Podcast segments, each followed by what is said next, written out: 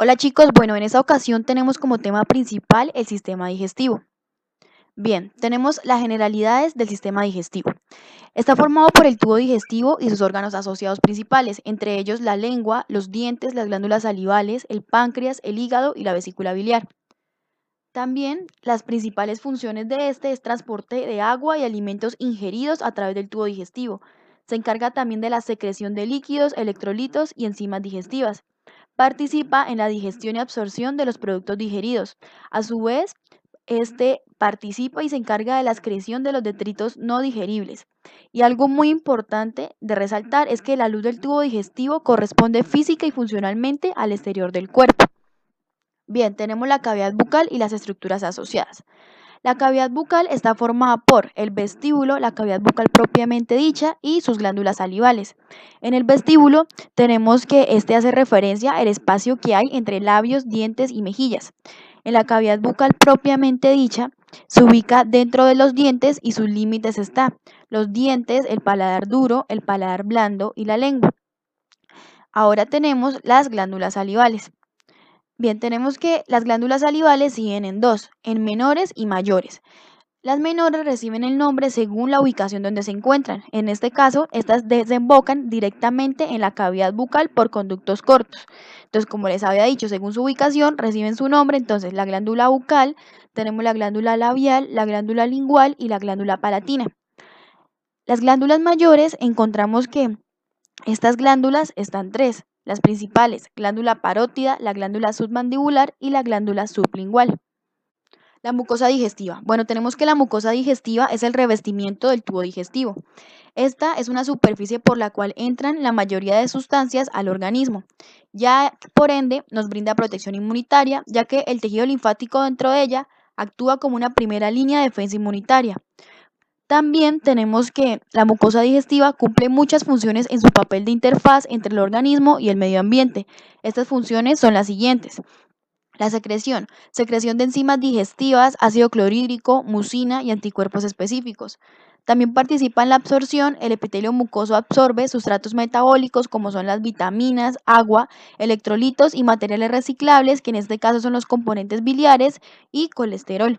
También actúa como una barrera que impide la entrada de sustancias nocivas, antígenos y microorganismos patógenos.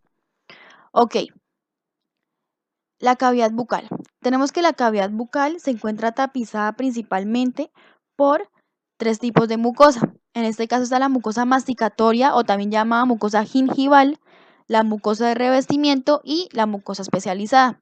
Tenemos que la mucosa especializada está asociada con la sensación del gusto, contiene papilas y los corpúsculos gustativos que generan esto, respuestas de sentidos al gusto. Bueno, como les venía diciendo, la mucosa especializada contiene las papilas linguales, que ya más adelante se las voy a explicar cada una específicamente. Bien, tenemos la mucosa masticatoria. La mucosa masticatoria, también llamada mucosa gingival, se encuentra en las encías y el paladar duro. Posee epitelio estratificado plano cornificado y en algunas regiones puede estar el epitelio paracornificado o paraqueratinizado también llamado. Tenemos que el epitelio paracornificado es similar al epitelio cornificado, salvo que las células superficiales no pierden sus núcleos y su citoplasma no se tiñe intensamente con eosina.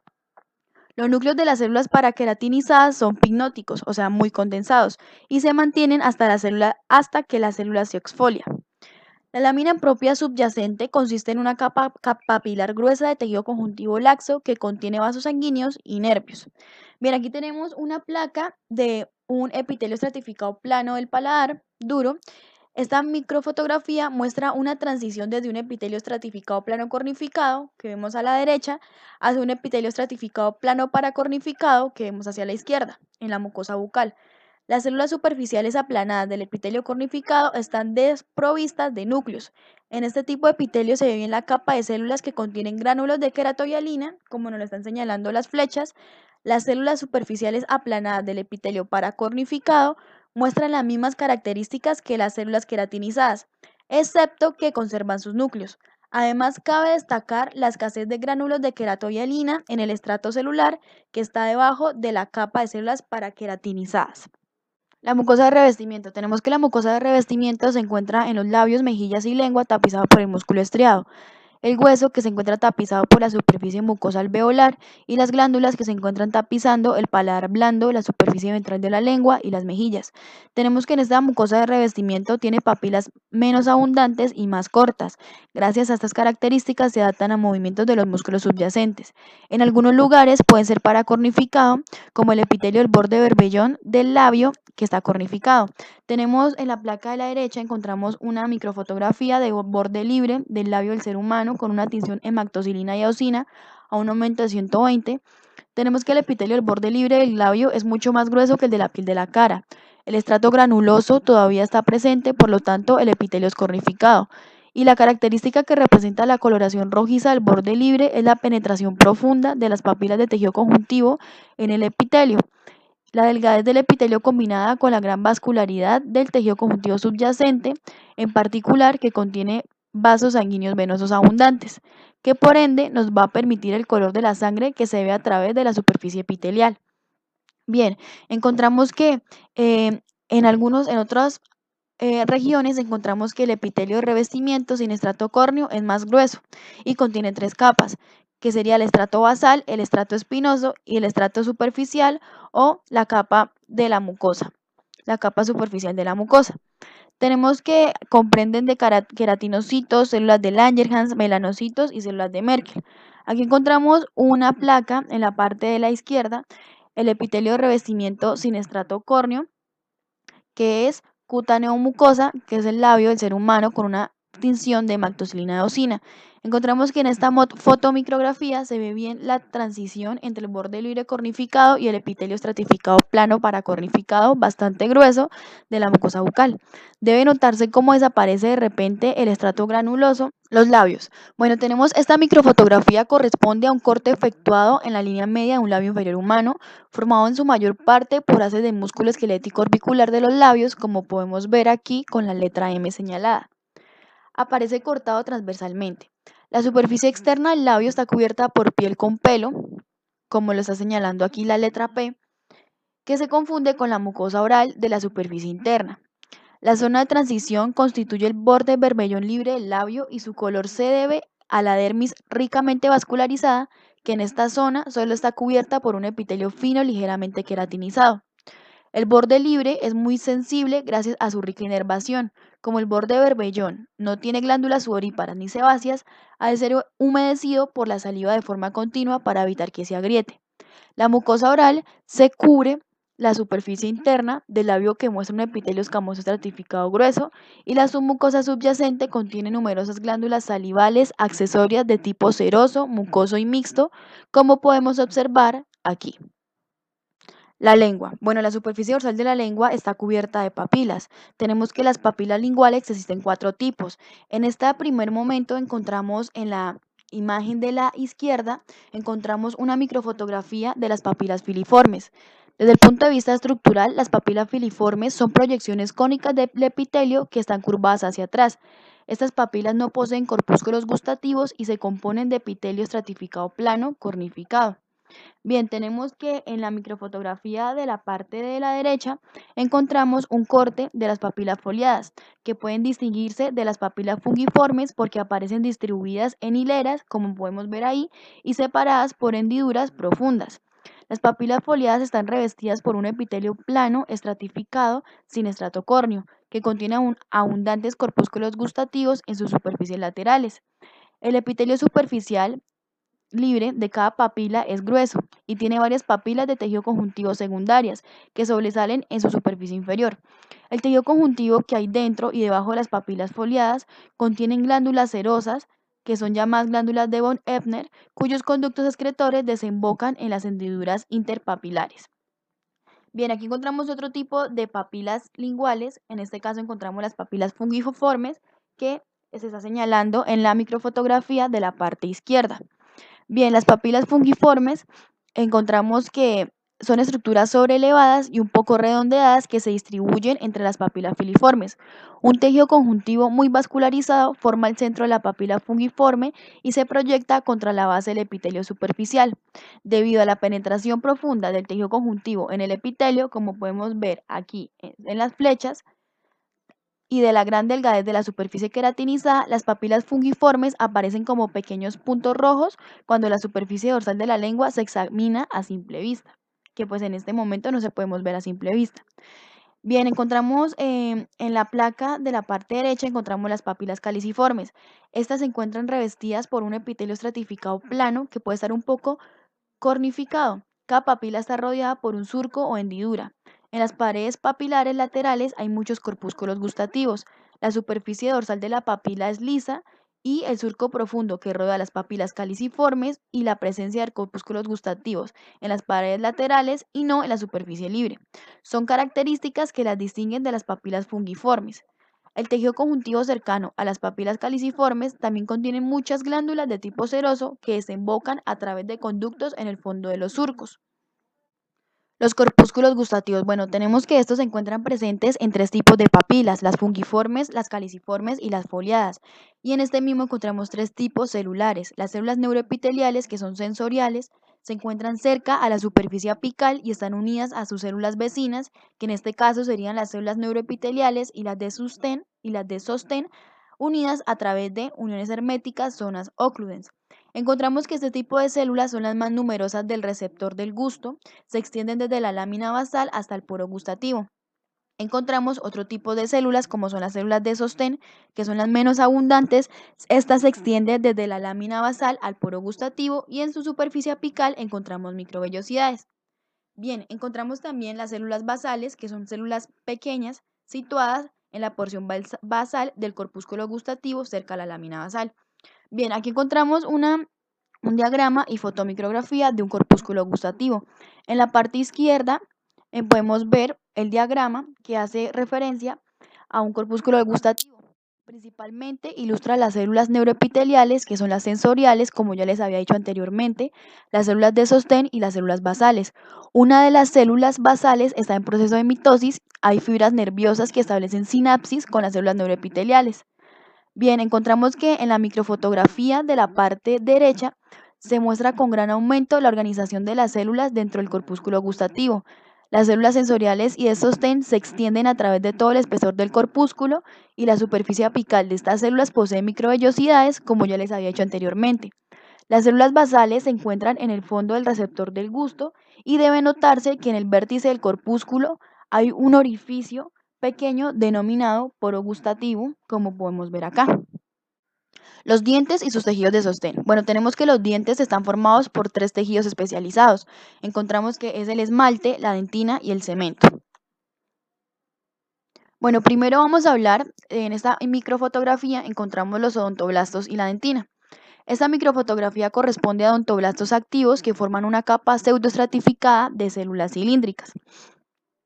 Eh, los túbulos dentinarios paralelos que contienen las prolongaciones odontoblásticas se extienden por una estrecha zona poco teñida de matriz de dentina no calcificada llamada predentina, como podemos ver aquí, para adentrarse en la dentina madura. Bajo la capa de odontoblastos, una capa relativamente acelular, la zona acelular de Weil, que está señalada con la letra W, da paso a la pulpa dental muy rica en células, en células, como podemos ver aquí. Bien. Aquí encontramos otro tipo de microfotografía, encontramos eh, el esmalte, que son los ameloblastos, eh, ilustra el aspecto característico de los ameloblastos. Los ameloblastos activos son células epiteliales cilíndricas altas que se disponen en una sola capa apuesta a la superficie formadora de esmalte. Cada ameloblasto produce una columna de matriz orgánica de esmalte que experimenta una mineralización progresiva por depósito de fosfato cálcico, que principalmente en forma de cristales de hidroxiapatita. Bajo la capa de ameloblastos existen varias capas de células, también de origen epitelial, que constituyen el resto del órgano del esmalte, como podemos ver aquí.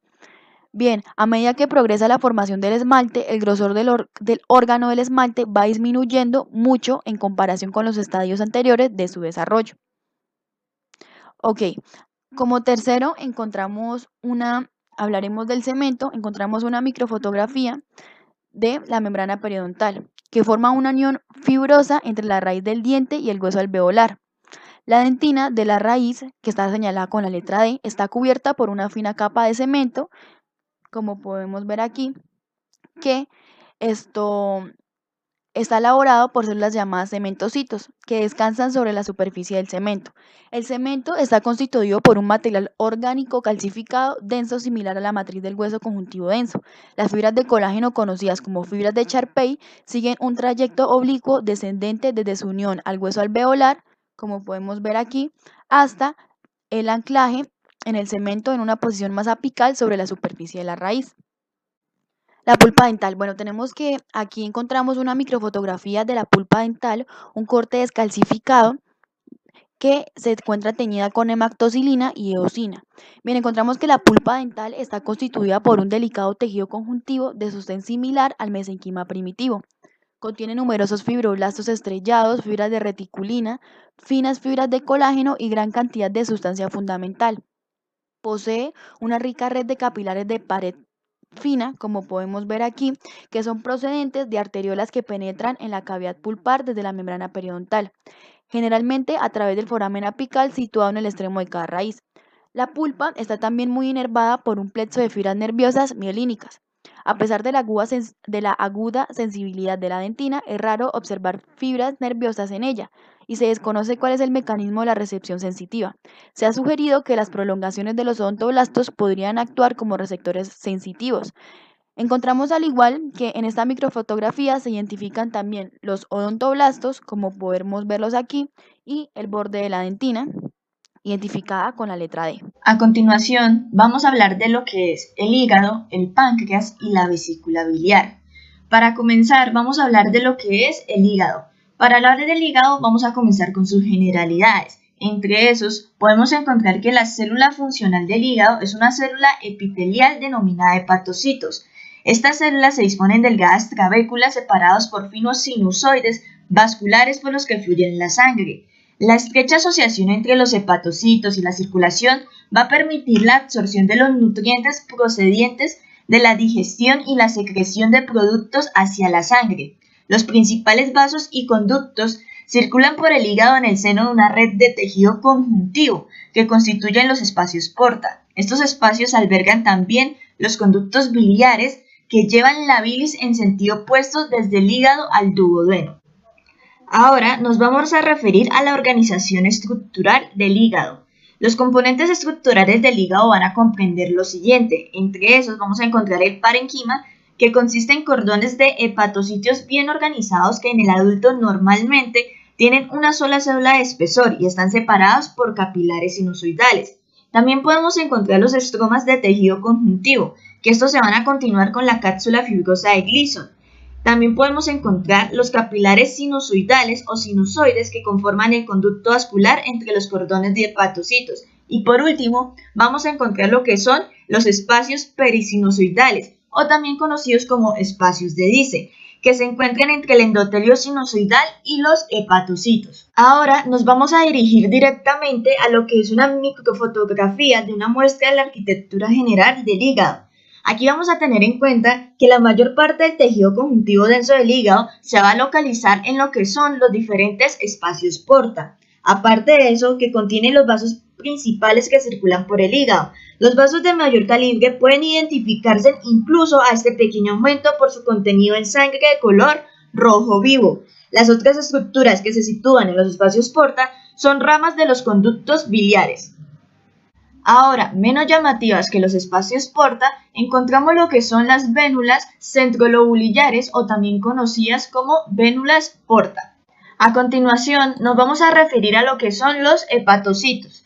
Los hepatocitos son células poliédricas grandes con núcleos redondeados que muestran acúmulos periféricos de cromatina y nucleolos prominentes. El tamaño de los nucleolos es muy variable, lo que refleja una característica celular poco habitual. También es frecuente encontrar en el hígado normal lo que son las células binucleadas. Aparte de eso, los sinusoides están revestidos por células endoteliales planas, que se distinguen fácilmente de los hepatocitos por sus núcleos aplanados y condensados y por su citoplasma poco teñido y apenas perceptible. El ovulillo hepático puede ser considerado conceptualmente como la unidad estructural del hígado, sin embargo, la fisiología del hígado se explica con mayor exactitud por medio de una estructura conocida como asino hepático. En el ser humano es posible delimitar aproximadamente el ovulillo por la disposición hexagonal de los espacios porta alrededor de la vénula hepática terminal.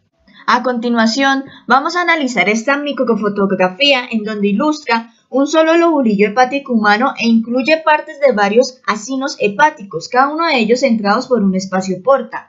El límite hexagonal irregular del lobulillo queda definido por los espacios porta y aparte de eso, una pequeña cantidad de tejido conjuntivo.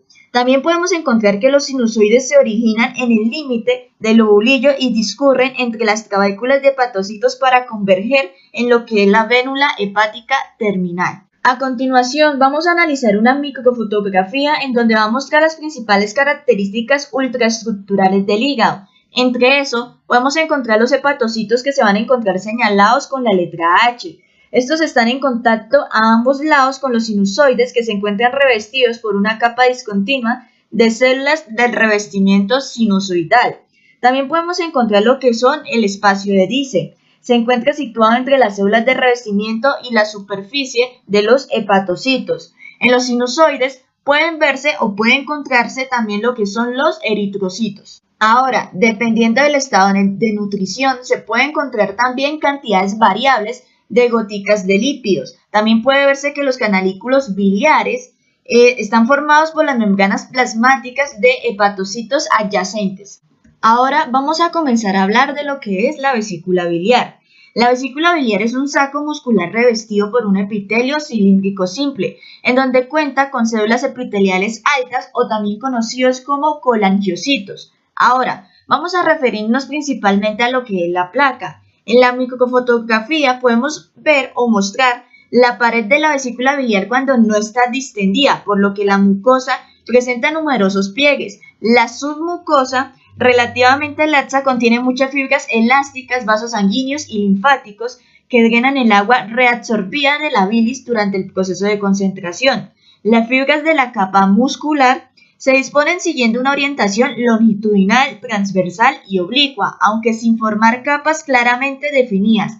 Por fuera, podemos encontrar o existe una gruesa capa adventicia de tejido conjuntivo o serosa, en la que se encuentran los vasos sanguíneos y linfáticos de mayor calibre. Ahora nos vamos a referir a lo que es el páncreas. El páncreas es una glándula de gran tamaño que, como el hígado, se desarrolla embriológicamente a partir de una yema del intestino anterior primitivo. Posee componentes tanto endocrinos como exocrinos y las enzimas pancreáticas degradan proteínas, carbohidratos, lípidos, ácidos nucleicos mediante el proceso de digestión luminal. Ahora nos vamos a dirigir directamente a lo que es la composición histológica del páncreas. El páncreas es una glándula lobulillar cubierta por una fina cápsula conjuntiva de la que parten delicados tabiques que se encargan de separar los lobulillos. El componente exocrino está constituido por acinos secretores densamente dispuestos que drenan en un sistema ductal muy ramificado. En esta microfotografía se pueden observar los conductos interlobulillares. El tejido de sostén que los rodea refuerza el armazón septal. El tejido endocrino del páncreas forman lo que son los diferentes islotes de Langerhans de tamaño variable que aparecen dispersos por todo el tejido exocrino. En el parenquima también se puede observar ocasionalmente lo que son las diferentes células adiposas, escasas en los adultos jóvenes y que aumentan con el envejecimiento como reflejo de la atrofia natural de la glándula con la edad. Ahora nos vamos a referir a lo que es el páncreas exocrino. En esta microfotografía puede verse distintos detalles de los acinos y del sistema ductal del páncreas, cada sino está compuesto por un grupo de células secretoras de forma piramidal, cuyos vértices rodean una diminuta luz central que corresponde al extremo terminal del sistema ductal. Los conductos de menor calibre son los conductos intercalares. Los acinos adyacentes están separados por un tejido de sostén apenas perceptible que contiene numerosos capilares. Los conductos intercalares drenan en pequeños conductos intralobulillares, que a su vez lo hacen en conductos interlobulillares situados en los tabiques de la glándula. Los conductos intercalares están revestidos por un epitelio simple cúbico bajo, que se convierte en cúbico estratificado en los de mayor calibre. Al aumentar su tamaño, la capa de tejido conjuntivo sostén que reviste los conductos se va haciendo más gruesa. La pared del conducto pancreático principal tiene además músculo liso. A continuación, vamos a observar lo que es una microfotografía en donde muestra la disposición general de los diferentes asinos glandulares. Aparte de eso, en la parte superior medial del campo se observa lo que es un conducto intralobulillar y en la parte inferior media se puede observar lo que es un conducto interlobulillar más grande cuya vaina de tejido de sostén es mucho más ancha. A mayor aumento en la microfotografía, las células de cada sino pancreático muestran una forma aproximadamente triangular, con los vértices proyectándose hacia la luz central de un conducto muy pequeño. Las células acinares son células típicas secretoras de proteínas. Sus núcleos son basales y aparecen rodeados por citoplasma basófilo repleto de retículo endoplasmático rugoso. En la parte apical de las células se hallan abundantes gránulos de secreción eosinófilos que contienen proenzimas. En el centro de los acinos es frecuente encontrar uno o más núcleos de células centroacinares. Aparte de eso, estos núcleos son claros y citoplasma escaso y poco teñido que corresponden a las células del revestimiento terminal de los conductos intercalares. Células similares se observan también entre los acinos y las células de los conductos intercalares. Estos se unen para formar conductos intralobulillares y de, menor, y de mayor calibre. Las células que revisten los conductos intercalares secretan tanto agua e iones de bicarbonato hacia el jugo pancreático. Al igual que el esófago, el estómago también cuenta con mucosa, submucosa, muscular externa y serosa. La mucosa está compuesta por epitelio cilíndrico simple mucosecretor. Cuando hablo mucosecretor, es decir que tiene células mucosecretoras que nos van a proteger del ácido clorhídrico. La lámina propia compuesta por tejido conectivo laxo, mal, glándulas corpofúndicas, glándulas cardiales y glándulas pilóricas la muscular de la mucosa compuesta por músculo liso. Cuando hablo de la submucosa, me refiero a que está compuesta por tejido conectivo denso no modelado, vasos sanguíneos, nervios y plexo submucoso de Meissner. Cuando nos referimos a la muscular externa, está compuesta entonces por lo que es la capa oblicua interna, capa circular media, capa longitudinal externa. Entre ellas se encuentra el plexo mientérico de Auerbach. Recordemos que el plexo mentérico de Auerbach y el plexo submucoso de Meissner corresponden a fibras mucosas parasimpáticas que, inervan, que inervan a la muscular externa. Tienen una amplia relación entre sí. Y pues la sedosa que presenta un mesotelio que es un epitelio simple plano. A este nivel de la histología del estómago nos vamos a encontrar con glándulas, entre las que contamos las glándulas corpofúndicas u oxíntegras, glándulas cardiales y glándulas pilóricas. Las glándulas corpofúndicas u oxíntegras son glándulas tubulares simples, rectas, que están pegadas unas sobre otras y están formadas por cinco células. Recordemos que las glándulas están compuestas por una foveola en lo que es la parte apical, un istmo o cuello y una base. Entonces, eh, estas glándulas corpofúndicas presentan cinco tipos de células, que son la célula mucosa del cuello, células parietales, células principales, células enteroendocrinas y células regeneradoras. Las células mucosas del cuello se ubican, como su nombre lo dice, en el cuello de la glándula y liberan mucus, o sea, mucina. Estas células, ¿por qué no se llaman células caliciformes y liberan mucina? No se llaman así simplemente porque no tienen la forma de cáliz. Recordemos que las células caliciformes reciben ese nombre es por su forma. Las células parietales son células muy acidófilas, fabrican ácido clorhídrico y factor intrínseco. Las células principales son muy basófilas y fabrican pexinógeno. Las células enteroendocrinas eh, entero nos lleva a pensar que es intestino, y sí, ya que predominan en el píloro que se acerca al duodeno. Son células que fabrican hormonas y presentan un halo perinuclear. Y las células regeneradoras, como su nombre lo dice, pues eh, son las que regeneran los demás tipos celulares. Hablaríamos de lo que son las glándulas cardiales, que predominan en el cardis, son células que liberan mucus, predominan las células mucosas eh, del cuello y las, eh, son células, glándulas tubulares compuestas. Las glándulas pilóricas son las que se acercan al duodeno, son glándulas tubulares simples, predominan las células mucosas del cuello y enteroendocrinas.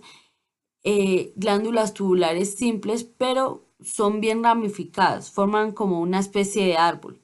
En esta imagen podemos ver lo que es el epitelio mucosecretor, lo que es los pliegues eh, en la mucosa o arrugas gástricas. En esta otra imagen podemos ver lo que es el epitelio, las células con núcleo basal y citoplasma apical, las células mucosas del cuello en un tono más pálido. ¿Por qué? Porque fabrican mucina. Y las células principales, bienas basófilas, teñidas intensamente porque